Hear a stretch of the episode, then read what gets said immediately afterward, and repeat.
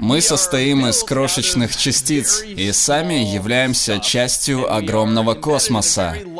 И мы плохо понимаем, что происходит на таких масштабах. Потому что наш мозг не эволюционировал для понимания мира на таких масштабах. Напротив, мы будто в ловушке. Нашему восприятию доступна лишь узкая полоска в самой середине — Странно то, что даже в этом срезе реальности, нашем доме, мы не видим большинства происходящего. Взять, например, цвета нашего мира. Это световые волны, электромагнитное излучение. Оно отражается от предметов и попадает на специализированные рецепторы в наших глазах. Но мы видим не все существующие волны. На самом деле мы видим меньше одной десятитриллионной того, что нас окружает. Радиоволны и микроволны, рентгеновское и гамма-излучение проходят через ваше тело прямо сейчас, и вы этого совершенно не замечаете, потому что у вас нет биологических рецепторов, чтобы это почувствовать. Тысячи разговоров по сотовым телефонам проходят сквозь вас прямо сейчас, абсолютно незамеченными. Такие вещи не являются невидимыми по сути. В реальности, доступной змеям, существует инфракрасное излучение, а пчелы видят мир и в ультрафиолете тоже. И, конечно, у нас в автомобилях есть приборы, которые ловят сигналы из радиодиапазона, а в больницах есть устройства, улавливающие рентгеновское излучение. Но ни то, ни другое вы не можете почувствовать непосредственно, по крайней мере пока, потому что у людей в стандартной комплектации нет нужных сенсоров. То есть наше восприятие реальности ограничено нашей биологией. И это идет в разрез с привычной идеей, что наши глаза и уши и кончики пальцев просто воспринимают объективную реальность. На самом деле мозгу доступна лишь малая часть реального мира. Если посмотреть на животных, видно, что разные животные воспринимают разные части реальности. В темном и беззвучном мире клещей важные сигналы — это температура и масляная кислота. У черной ножетелки мир ощущений щедро раскрашен электрическими полями. Для летучих мышей, использующих эхолокацию, реальность состоит из волн сжатого воздуха. Это срез их экосистемы, доступный для их восприятия. Для этого есть научный термин «умвельт». По-немецки это означает «окружающий мир». Мы предполагаем, все животные считают, что их умвельт и есть вся объективная реальность. Ведь зачем пытаться представить что-то, недоступное нашим чувствам? Вместо этого мы воспринимаем реальность такой, какой она нам представляется. Давайте попробуем понять это получше. Представьте, что вы собака породы Bloodhound. Весь мир для вас — это запахи. У вас длинная морда, в которой 200 миллионов обонятельных рецепторов. И мокрый нос, который отлично улавливает молекулы запаха. В ваших ноздрях даже есть прорези, чтобы вы вдыхали сразу много воздуха. Для вас все запах. И однажды вас осеняет. Вы смотрите на своего хозяина-человека и думаете, Каково это иметь жалкий, убогий нос, как у человека? Каково это вдыхать ничтожно малое количество воздуха? Как можно не знать, что в 100 метрах от тебя кот? Или что твой сосед был на этом самом месте 6 часов назад? Из-за того, что мы люди, мы никогда не ощущали этот мир запахов, и мы не осознаем, что упускаем его потому что мы надежно заперты в своем умвельте. Вопрос в том, можем ли мы выбраться из него. Как нейробиолог, я заинтересован в том, как технологии могут расширить наш умвельт и как это изменит восприятие мира человеком. Известно, что можно связать технологию и биологию. Сотни тысяч людей разгуливают с искусственным слухом и зрением. Это работает так. Микрофон оцифровывает сигнал и направляет его по электродам прямо во внутреннее ухо. В случае с имплантом сетчатки берется камера, которая оцифровывает сигнал. Затем электродная сетка подключается прямо к оптическому нерву. Всего 15 лет назад множество ученых считали, что эти технологии не будут работать. Потому что эти технологии говорят на языке Кремниевой долины, а это не тот язык, который используют биологические органы чувств. Но факт в том, что они работают. Мозг прекрасно понимает, как использовать эти сигналы. Как мы это объясняем? Вот большой секрет. Ваш мозг ничего не слышит и не видит. Он заперт в тишине и темноте черепной коробки. Все, что он видит, электрохимические сигналы, приходящие с разных кабелей с данными. Это все, с чем мозг имеет дело, ничего кроме этого. Поразительно, но мозг так хорошо понимает эти сигналы, распознает образы и присваивает значения, что он берет внутренний мир и создает там свою версию всего происходящего, ваш субъективный мир. Но вот ключевой момент. Ваш мозг не знает, и ему, в общем-то, все равно, откуда он получает данные. Какая бы информация ни приходила, он просто разбирается, что с ней делать. Это очень эффективный механизм. Это, по существу, универсальное вычислительное устройство. Мозг просто принимает все и разбирается, что с этим делать. И это, я думаю, позволяет матери природе играть с самыми разными входными каналами. Я называю эту модель эволюции КГ. Не хочу углубляться в технические термины, но КГ означает «картофельная голова». Это название подчеркивает, что все органы чувств, которые мы знаем и любим, наши глаза, уши, кончики пальцев, всего лишь периферийные устройства стандарта «включил и играй». Вы просто подключаете их, и все работает.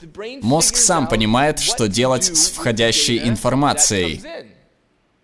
Если взглянуть на царство животных, можно найти множество периферийных устройств. У змей есть тепловые рецепторы, улавливающие инфракрасное излучение. У черной ножетелки есть электрорецепторы, а у крота-звездоноса есть отросток с 22 пальцами, которыми он ощупывает окружающий мир и выстраивает его объемную модель. У многих птиц есть магнитные рецепторы для ориентации по магнитному полю планеты. Это означает, что природе не нужно постоянно переделывать мозг.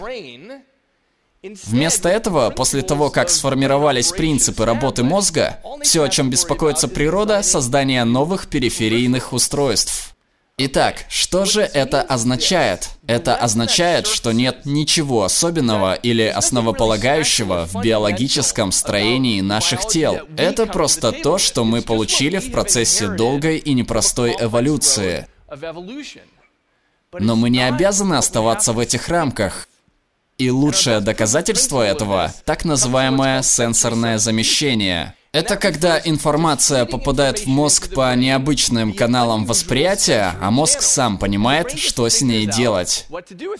Может показаться, что это просто болтовня, но первая работа, описывающая это, появилась в журнале Nature в 1969 году. Ученый Пол Бах и Рита сажал слепых людей в модифицированное стоматологическое кресло и включал специальную видеокамеру. Когда он помещал что-то перед камерой, люди чувствовали это изображение. Оно вдавливалось им в спину с помощью решетки из соленоидов. То есть, если он водил кофейной чашкой перед камерой, люди чувствовали это спиной, и поразительно, но слепые люди стали очень хорошо определять, что стоит перед камерой, просто чувствуя это поясницей. Есть множество более современных вариаций этого опыта. Звуковые очки, которые записывают видео того, что вы видите, и превращают это в звуковой ландшафт. Когда что-то движется, приближается и удаляется, оно звучит как Вроде какофония, но через несколько недель слепые люди начинают очень хорошо понимать, что находится перед ними, основываясь на том, что слышат. Сигнал может поступать как угодно. В этой системе используется электротактильная сетка на лбу, так что вы лбом чувствуете, что находится перед вами. Почему лоб? Вы его ни для чего другого не используете. Самая современная версия называется BrainPort. Это маленькая электросетка, которая устанавливается на язык, и видеоряд превращается в слабые электротактильные сигналы. И слепые люди так хорошо это осваивают, что могут закинуть мяч в корзину или пройти сложную полосу препятствий. Они видят языком. Звучит безумно, да? Но помните, зрение — это просто электрохимические сигналы, проходящие через ваш мозг. Ваш мозг не знает, откуда эти сигналы приходят, он только понимает, что с ними делать. В нашей лаборатории мы работаем над сенсорным замещением для глухих. И я работаю над одним проектом с аспирантом нашей лаборатории Скоттом Новичем, который возглавляет его для своей диссертации. Вот что мы хотим сделать. Мы хотим, чтобы звуки окружающего мира преобразовывались так, чтобы глухой человек мог понять, что говорят другие люди. Мы хотели, учитывая распространенность и мощность переносных устройств, чтобы это работало на сотовых телефонах и планшетах. И чтобы это можно было носить, например, под одеждой. Вот опытная модель. Когда я говорю, звук записывается планшетом. Затем он отображается на жилет, покрытый вибромоторами, такими же, как у вас в телефоне. Когда я говорю, Звук конвертируется в последовательность вибраций на жилете. Это не просто идея. Планшет передает сигнал по Bluetooth, а на мне надет этот самый жилет. И когда я говорю, звук переводится в последовательность вибраций. Я чувствую мир звуков. Мы тестировали все это вместе с глухими людьми, и оказалось, что после небольшого промежутка времени люди начинают чувствовать, они начинают понимать язык жилета. Это Джонатан, ему 37 лет, у него степень магистра. Он был рожден глухим, что означает, что часть умвельта ему недоступна.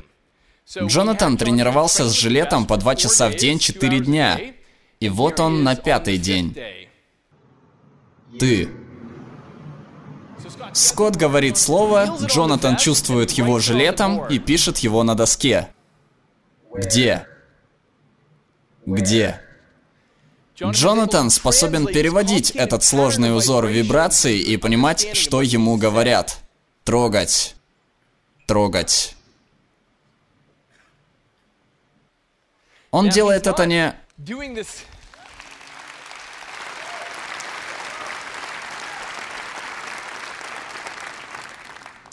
Джонатан не делает это осознанно, потому что узоры вибраций слишком сложны, но его мозг начинает находить закономерности, которые позволяют понять, что означают эти данные. И мы надеемся, что после где-то трех месяцев использования жилета он сможет напрямую воспринимать информацию на слух, бессознательно. Так же, как слепые люди, проводя пальцем по символам азбуки Брайля, понимают их значение напрямую, без всякого сознательного вмешательства.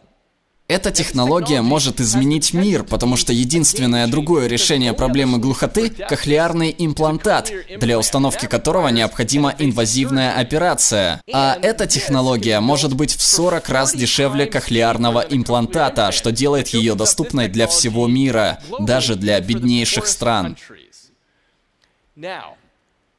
Мы были очень воодушевлены результатами по сенсорному замещению, но теперь мы все больше думаем о сенсорном дополнении. Как можно использовать такие технологии, чтобы добавить новый вид чувств, чтобы расширить умвельт человека? Например, можно ли направить поток данных из интернета непосредственно в мозг? И смогут ли люди научиться воспринимать этот поток напрямую? Вот эксперимент, который мы проводим в лаборатории. Человек чувствует поток данных из интернета в режиме реального времени в течение 5 секунд. Затем появляются две кнопки, и он должен сделать выбор. Он не знает, что происходит. Он делает выбор и получает отклик через секунду. Вот в чем дело. Человек понятия не имеет, что означают сигналы сигналы, но мы увидим, станет ли он лучше определять, какую из кнопок нажать. Он не знает, что мы передаем реальные данные с фондовой биржи. Он принимает решение о покупке и продаже. а отклик говорит, правильно он выбрал или нет. В результате мы увидим, можно ли расширить умвельт человека, чтобы через несколько недель он получил прямое восприятие экономических изменений на планете. Потом мы расскажем вам, насколько удачно все прошло. Вот еще одно направление исследований. Во время выступлений этим утром мы автоматически сканировали Twitter по хэштегу TED2015 и проводили автоматический анализ тональности текста. Выясняли, какие слова используются, позитивные, негативные или нейтральные. И все это время я чувствовал это. Я подключен к совокупным эмоциям тысяч людей в реальном времени. Это новый вид ощущений для человека. Теперь я знаю, как у всех дела и как сильно вам все это нравится.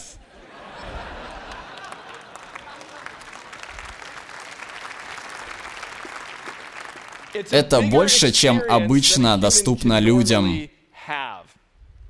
Мы также расширяем умвельт пилотов. В данном случае жилет передает 9 параметров с этого квадрокоптера. Тангаж, рыскание, крен, положение и направление. И это улучшает способность пилота им управлять. По сути, мы расширили его ощущения при помощи данных с летательного аппарата. И это только начало. Мы хотим взять современную кабину, полную измерительных приборов, и сделать так, чтобы вместо считывания показаний пилоты чувствовали их. Мы живем в мире информации, и есть разница между доступом ко множеству данных и их прямым восприятием. Я думаю, что сейчас перед нами безграничные возможности по расширению возможностей человека. Только представьте космонавта, способного почувствовать общее состояние Международной космической станции. Или, например, вас самих, чувствующих незримые показатели вашего здоровья. Уровень сахара в крови, состояние микрофлоры. Или представьте 360-градусное зрение или возможность видеть в инфракрасном и ультрафиолетовом диапазоне. Суть вот в чем. Чем дальше в будущее мы уходим, тем больше будет выбор периферийных устройств. Нам больше не нужно ждать сенсорных подарков от матери природы, подарков в ее темпе. Вместо этого, как любой хороший родитель, она дала нам все инструменты, чтобы мы могли сами определять свой путь. Так что вопрос теперь стоит так. Как вы хотите ощущать Вселенную? Спасибо.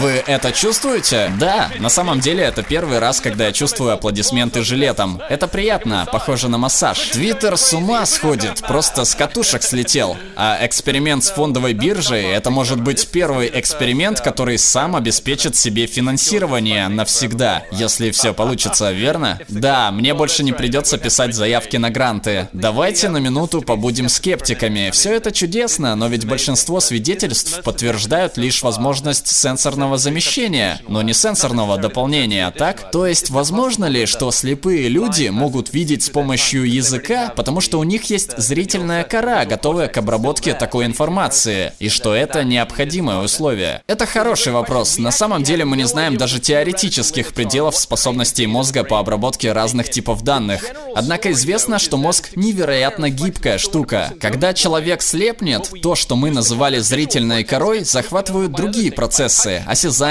слух, работа со словарным запасом. Это говорит нам, что кора головного мозга делает всего одну вещь, но очень хорошо. Она просто проводит некоторые виды вычислений. И если мы возьмем разные примеры, скажем, шрифт Брайля, люди получают информацию через подушечки пальцев. Я не думаю, что есть причина считать, что существует теоретический предел, который мы можем определить. Если все это подтвердится, вас завалят предложениями. Существует невероятно много возможных применений. Вы готовы к этому? Чего вы больше больше всего ожидаете? Развитие в каком направлении? Существует много приложений. Кроме сенсорного замещения, я уже упоминал о космонавтах на космической станции. Они тратят много времени, наблюдая за вещами, которые они могли бы просто почувствовать. Этот способ отлично подходит для восприятия многомерных данных. Суть в том, что наша зрительная система хорошо различает пятна и края, но она очень плохо справляется с современным миром, с экранами с огромным множеством данных. Нам приходится медленно переносить свое внимание, а это способ просто почувствовать состояние чего-то, так же, как вы чувствуете состояние вашего тела.